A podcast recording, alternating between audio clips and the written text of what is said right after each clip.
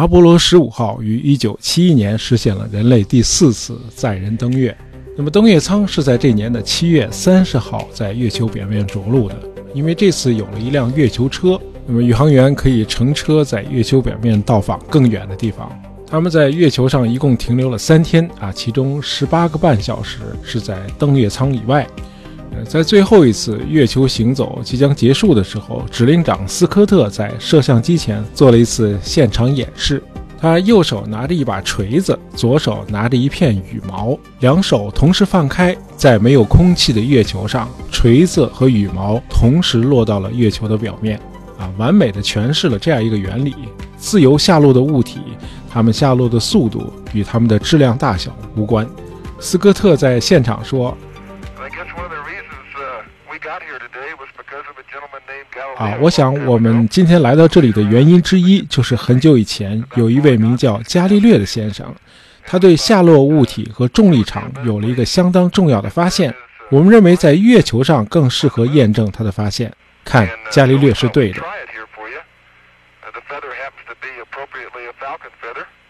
今天人们都听说过伽利略这个名字啊，他有很多的桂冠：观测天文学之父。现代物理学之父、科学方法之父、现代科学之父。呃，如果把想象力和知名度当作衡量的标准，那么迄今只有牛顿和爱因斯坦能够与伽利略比肩。但是我们得问，呃，是什么让一个生活在四百年前的人，至今仍然还能够保持这么高的知名度呢？伽利略究竟做了什么，能够使他的形象会如此的伟大，而且是如此持久的伟大呢？呃，我们在以前的节目里谈过，科学时代是由哥白尼开启的啊。从他发表的那部《天体运行论》，一直到近一百五十年之后，牛顿又发表了他的自然哲学的数学原理，那么这场科学革命才宣告完成。那么回顾历史，我们发现这场科学革命之所以发生啊，此前的文艺复兴运动是功不可没的。那么经历了文艺复兴的洗礼之后，那个时代有不少学者都持一种所谓的机械宇宙观，他们认为只有把宇宙视作一个机械结构，用数学来描述宇宙，才是可以被理解和被把握的。啊，这样说有一定道理啊。日月星辰的运转确实像机械一样具有某种规律性。你可以把宇宙的运行比作钟表。呃，如果你带的是一块机械表，打开你手表的后盖。你会发现，除了齿轮之外，还有一组非常显眼的机械，它是由可以来回摆动的、带有轴臂的轮子组成的。这东西叫摆轮啊，摆动的摆，轮子的轮。这个摆轮摆动的幅度，直接影响到你手表走时的精确度。摆轮你可以理解为一种机械式的轮转摆锤。所谓摆锤嘛，就是挂钟上那个左摇右晃的钟摆。呃，可能有朋友不知道这个钟摆是干什么用的，它是用来保证挂钟准确走时的。呃，正是伽利略在教堂里看到穿堂风吹着吊灯来回摇摆，发现了摆动的等时性原理。那么，根据这个等时性原理，荷兰人惠更斯制造了人类第一台摆钟啊，从而大大提高了时钟的准确度。呃，伽利略有一句名言。所有的真理一旦被发现，就很容易理解了。关键是要发现它们。伽利略的这个信念或多或少得益于他父亲给他的启蒙。他的父亲是一位很有名望的宫廷乐师和音乐理论家。呃，他父亲不相信在音乐乐理方面有什么权威，可以说一生都是在与权威和传统做斗争，孜孜不倦地尝试在大自然中找到真正完美的和弦。还真是有其父必有其子，伽利略也是终其一生都反对权威和教条，他不承认世界上有绝对真理和掌握所谓真理的绝对权威。伽利略强调，要了解大自然，就必须进行系统的观测啊，找出它精确的数量关系。伽利略是一五六四年二月十五日出生在意大利的比萨。那么十岁那年，一家人搬到了托斯卡纳地区的首府佛罗伦萨。好，我们在很多节目里都谈到过佛罗伦萨，因为它是文艺复兴的中心嘛。呃，伽利略在佛罗伦萨当地修道院办的一所学校接受早期教育。一五八一年，时年十七岁的伽利略开始在比萨大学学习医学。不过他不久就放弃了医学课程，开始跟着一位教授学习数学了。因为他迷上了古希腊的数学，呃，他如饥似渴地钻研欧几里得和阿基米德的数学原理。前面说的那个摆动的等时性原理，就是在1582年，也就是他读大学的第二年，伽利略经过实验观测和数学推算确定的这么一条力学定律。呃，这年他才十八岁啊，他注定将成为一位科学巨人。伽利略不仅善于观察、精于数学，啊，他的文笔和口才也非常好啊，能说会道。呃，还在求学期间，他就已经开始给别人授课了。呃，幸运的是，伽利略当时授课的一些讲义一直得以保存到了今天。呃，一五八五年，伽利略没有获得学位就离开了比萨大学。那么，为了自食其力，有几年的时间，他在佛罗伦萨和锡耶纳开设数学讲座。呃，在托斯卡纳温暖阳光的沐浴下，年轻的伽利略活力四射，个性张扬。二十五岁那年，他就开始挑战西方知识界最伟大的权威亚里士多德的理论了。他写了一本书，叫《论运动》。在这本书里，伽利略抨击了统治两千年的亚里士多德的落体运动观点。哎，就是所谓重物比轻物下落得更快。呃，伽利略写，如果忽略空气的阻力，质量不同的物体在下落时会同时落地。物体下落的速度和它的重量没有关系。啊，这个发现的伟大之处就是它是反直觉的，因为直觉告诉我们，重的东西肯定是先落下来的，对吧？啊，也许是因为他在数学方面太出类拔萃了。那么这年，伽利略得到了比萨大学的数学教习，他成了大学老师。呃，一五九二年，伽利略转战到了意大利北部城市帕多瓦，在那里的大学教授数学。帕多瓦位于威尼斯以西四十公里，啊，自古就是个繁荣的商业城市。那么这类城市往往都很自由、开放和包容。可能正是因为这个原因，伽利略在这里教书长达十八年。呃，虽然在帕多瓦大学的工资要远远高于此前在比萨大学的薪水，但是伽利略仍然觉得钱不够花啊。倒不是因为他生活奢侈啊。一五九一年父亲去世之后，作为长子，伽利略成了一家之主，他得养活他的母亲，还得给妹妹出嫁备好嫁妆。那么这么多开销，他在大学的薪水肯定是不够用的，因此伽利略不得不经常做私人辅导。教授一些富家子弟数学，同时呢，他还得经常变卖自己发明的一些测量工具，比如温度计。呃，也许正是因为经济问题，伽利略始终没有结婚啊。在帕多瓦，他与一位威尼斯女人同居了，这女人叫玛丽娜，他们生了两个女儿和一个儿子。啊，尽管面临各种的生活压力，伽利略仍然潜心于科学研究。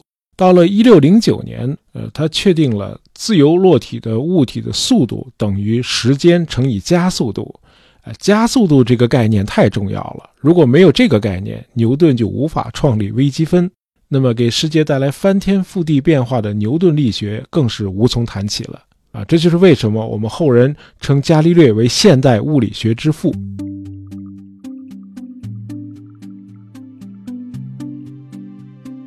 也是在一六零九年，伽利略的事业发生了戏剧性的变化。这年春天，他听说荷兰有人发明了一种仪器，可以让远处的东西看上去就像他们在近处一样。那么，经过一次次的实验和试错，伽利略很快就弄清楚了望远镜的原理。他还自学了如何磨制凹凸镜片。呃，同年八月，他就向威尼斯的元老院展示了一架可以放大八倍的望远镜。元老院真是如获至宝啊！因为这种望远神器，它的军事价值太高了。呃，伽利略因此得到了终身教习啊，薪水也翻了一倍啊！他现在成了帕多瓦大学收入最高的教授之一。一六零九年的秋天，伽利略又把望远镜的放大倍数增加到了二十倍，后来更是提高到了四十倍。呃，当时很多人都来买伽利略的望远镜，但是这些人买回去之后，大都是用来偷窥别人的家。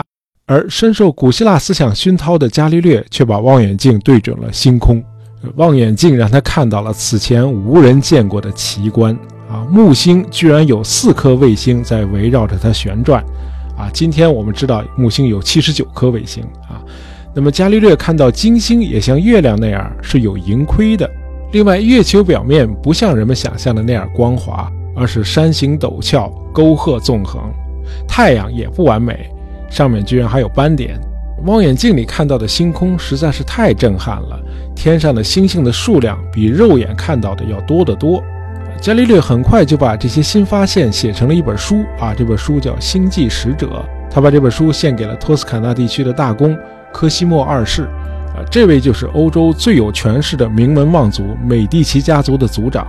那么伽利略很会来事儿，那为了讨好，他就用美第奇家族的名字来命名木星的卫星，果然很有效果。伽利略随即就被任命为托斯卡纳大公的御用数学家和哲学家。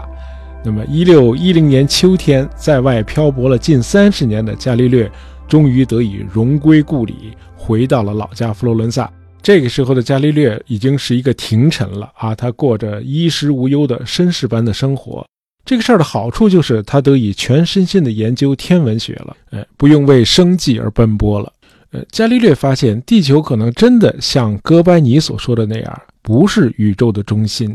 两千多年来，我们被灌输的亚里士多德和托勒密的地心说显然是错误的，而哥白尼的日心说才代表着真理。呃，我们在以前的节目里谈到过，哥白尼的天体运行论直到一六一六年才被教会宣布为禁书，因此在一六一零年，伽利略是可以读到天体运行论的。伽利略意识到。既然木星的周围都有好几颗卫星，那说明宇宙很可能不止一个中心。再有，伽利略发现哥白尼在天体运行论里描述的似乎更符合他在望远镜里看到的情形。呃，哥白尼写金星是在地球轨道以内的另一条轨道上绕着太阳运行的。那么，伽利略在观测时发现，当金星靠近地球的时候，它会呈新月状。因为它被太阳照亮的一半是背对着地球的，而当金星处在远离太阳的一边时，它看上去就像满月一样。呃，金星的这种盈亏变化显然是因为它是绕着太阳运行的，而我们的地球也应该是这样，是绕着太阳运行的。哥白尼显然是对的，地球不是宇宙的中心，太阳才是，地球仅仅是太阳的一个行星。呃，伽利略是个活力四射、心直口快的人。那么这种人通常都是交友甚广，但同时呢也很容易树敌。伽利略不断地披露新的天文观测，因此他不光是在意大利，在整个西欧知名度都很高啊。人们总是在谈论伽利略又发现什么新的天体了啊。熟悉我们节目的听友可能还记得，伽利略发现木星的卫星的时候，呃，笛卡尔就读的那所法国学校甚至还举行了庆祝活动。那么，一个知名度如此之高的学者，他宣扬的理论当然也很容易广为人知了。由于不加掩饰地宣传哥白尼的日心说，那么伽利略很快就遇到了麻烦。一六一三年，他在给他的学生卡斯特里写的一封信里，伽利略谈到了哥白尼日心说与圣经里的某些经文之间的矛盾。啊！不料这封信的副本落到了伽利略的敌人的手里。啊！这帮人把信的内容夸大渲染了一番之后，信就送到了罗马的宗教裁判所。这样，这个事情就变得很严重了。伽利略赶紧跑到罗马去，啊，把那封信的原件给领导们看，说：“各位，你们看看啊，我没有妄议圣经啊，我很乖的啊。”呃，幸运的是，他这次真的得到了宽恕。呃，本来这个事儿就过去了。可是别忘了，伽利略是个个性很张扬的人。两年后，他又进一步阐释了他的论点，把原来那封有争议的信从八页扩展到了四十页。好嘛，一封信写的跟今天的这个大学毕业论文差不多长了。呃，在信里，伽利略写：圣经告诉大伙儿应该如何上天堂，但是没有告诉我们天堂是如何运行的。但是哥白尼能够告诉我们天堂是怎么运行的。呃，这在罗马教廷看来简直是丧心病狂啊！你一个世俗学者，有什么资格来妄议圣经呢？那么，在教皇的授意下，红衣主教贝拉明在一六一六年二月二十六日给伽利略写了一封信，要求他从此不得再持有、讲授或者捍卫哥白尼的日心说理论，呃，无论是以口头还是以书面形式。那么，这个事儿发生之后，伽利略老实了好几年。一六二三年，他又杀回来了，又写了一本小册子，叫《评估者》。伽利略写，上帝一共写了两本书，啊，一本是圣经，这是写给普通人看的，啊，因此用的是通俗的、不精确的语言，啊，为了大伙能看懂嘛。那么同时，上帝还写了另外一本大书，叫《哲学》，这是关于宇宙的。那么在我们的观测下，这本宇宙之书正在一点点地向我们展开。而要想读懂这部宇宙之书啊，人类首先必须学会它的语言啊，以及构成这种语言的字母啊。这书是用数学语言写成的，它的字符就是三角形、圆形和其他几何图形。没有它们，人类是不可能理解这部巨著中的任何一个字的。啊，出版这部《评估者》，伽利略算是赶上了一个好时候。呃，在罗马教廷有一个叫巴贝里尼的枢机主教啊，一直很钦佩伽利略的学问。哎，这个伽利略和这个巴贝里尼枢机主教十几年来一直是好朋友。哎，就在1623年，巴贝里尼枢机主教当上了教皇啊，史称教皇乌尔班八世。那么1624年，伽利略去了罗马，与新教皇乌尔班八世长谈了六次啊，两人确实是好朋友。呃，新教皇允许伽利略写一本关于宇宙理论的书，但是警告他说，只能把哥白尼的日心说当做众多假设中的一个，同时呢，还要把教皇本人就这个问题的观点也写进书里。那么这两个请求，伽利略算是都答应了，但是他只满足了后一个。伽利略用了六年的时间写了这部书啊，这就是那部著名的关于托勒密和哥白尼两大世界体系的对话。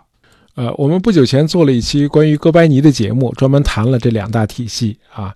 那期节目是第二百七十三期啊，节目的名字叫“能改变你的观念的人最牛”啊。对这个领域不太熟悉的听友，可以先听一下那期节目。好，我们继续说伽利略那部惊世骇俗的新作，关于托勒密和哥白尼两大世界体系的对话啊。顾名思义，这部书采用的是对话的形式。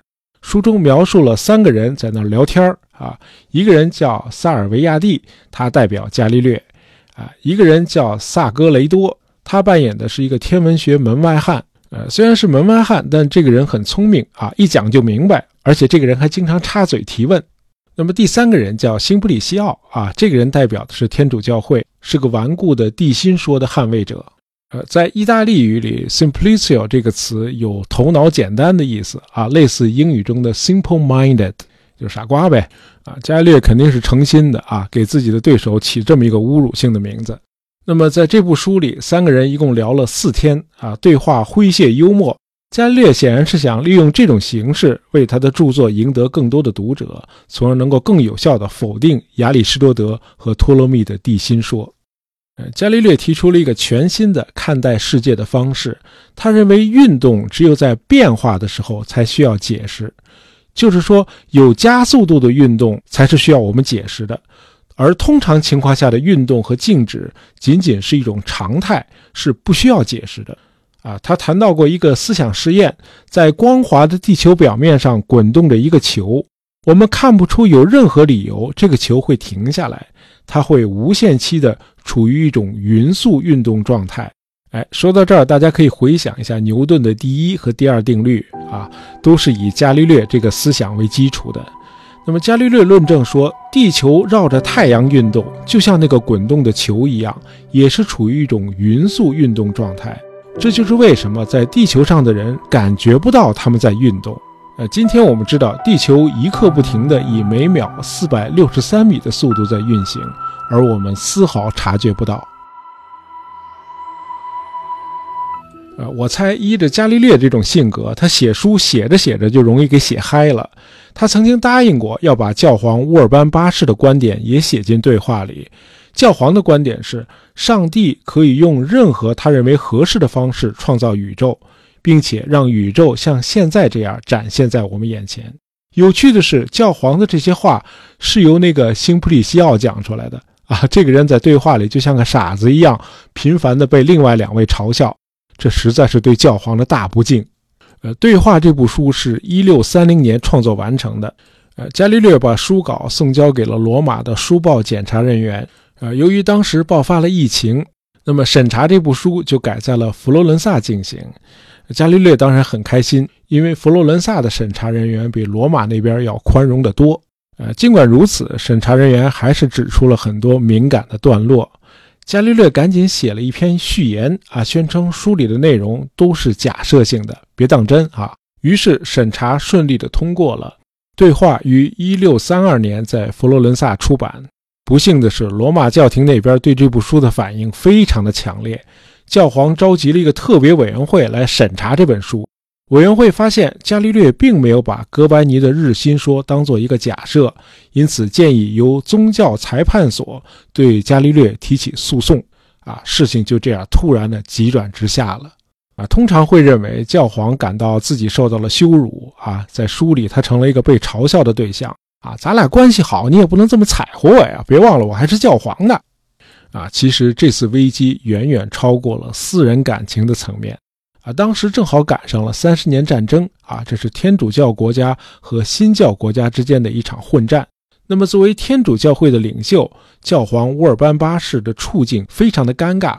按理说呢，他必须站在天主教阵营的这一边，但是呢，他却选择保持中立。啊，之所以他要保持中立，是因为他很担心天主教这一方如果胜利了，那么神圣罗马帝国的皇帝会凌驾于他这个教皇之上。而教权和皇权的斗争一直是欧洲历史的一条主线。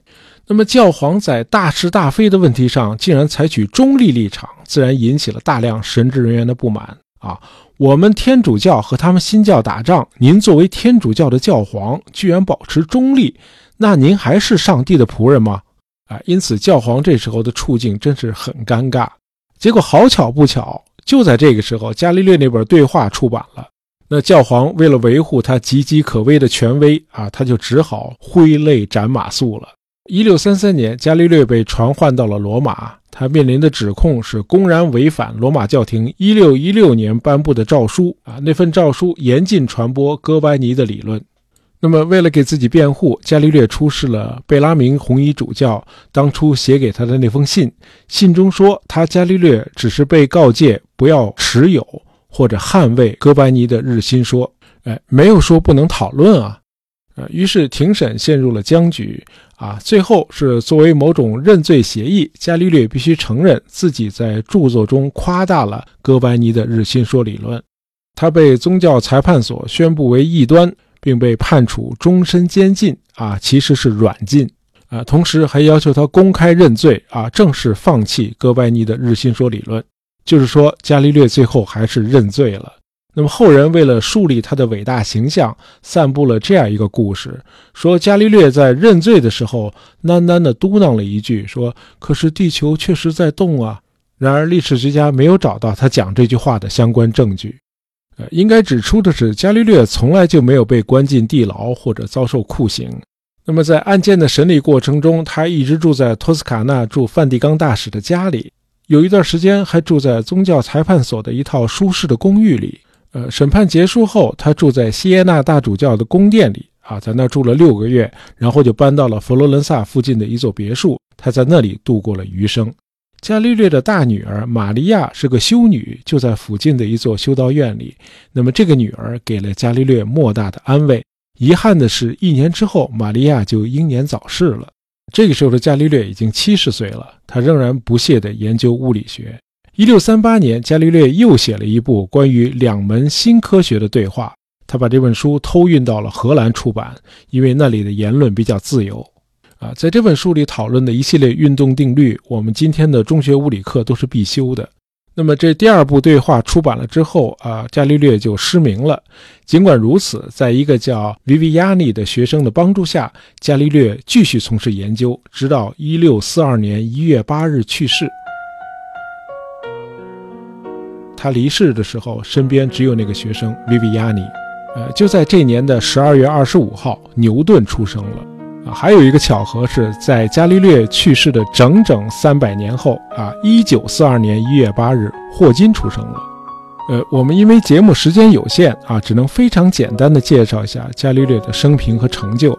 呃，上海交大的江晓元教授讲过这样一段话，他说：“天文学历史其实非常的丰富，然而今天的叙事者总是倾向于过滤掉许多历史细节。”比如科学家探索过程中所走的弯路，他们的失败尝试，以及科学家之间的勾心斗角，啊，这些都被过滤掉了。于是科学史就只留下了一张成就清单。而伽利略这个人太广博了啊，他对物理学、天文学和科学方法论的贡献啊，我们就是罗列出一张成就清单，也很可能是不全面的。好，今天的节目就到这儿，我们下期再见。